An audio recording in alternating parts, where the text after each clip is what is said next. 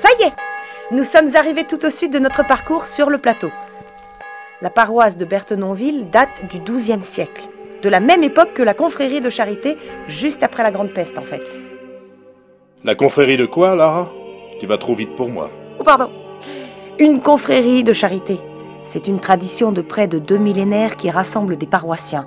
Ils assurent bénévolement les inhumations et réconfortaient autrefois les familles endeuillées. En plus, ils participent aux messes et aux différentes fêtes religieuses. Et vous savez comment on les appelle? Euh. Les confrères. Non, on appelle les membres les charitons. Et puis il y a aussi l'échevin, le prévôt ou le tintinolier.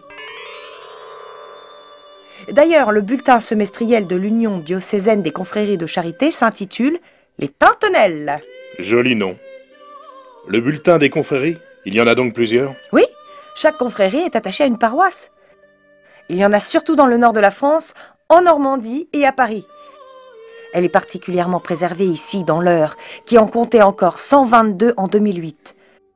Ce département détient dans ce domaine un record. Tous les ans, les confréries ont un rassemblement composé de 600 charitons. Un grand moment. Allez, à droite, entre l'église et la mairie maintenant. Au fait, Rollon, vous avez vu les belles demeures du village? Essayez de repérer la très belle chartreuse du XVIIIe siècle. Maintenant, sur la route à gauche vers la D146.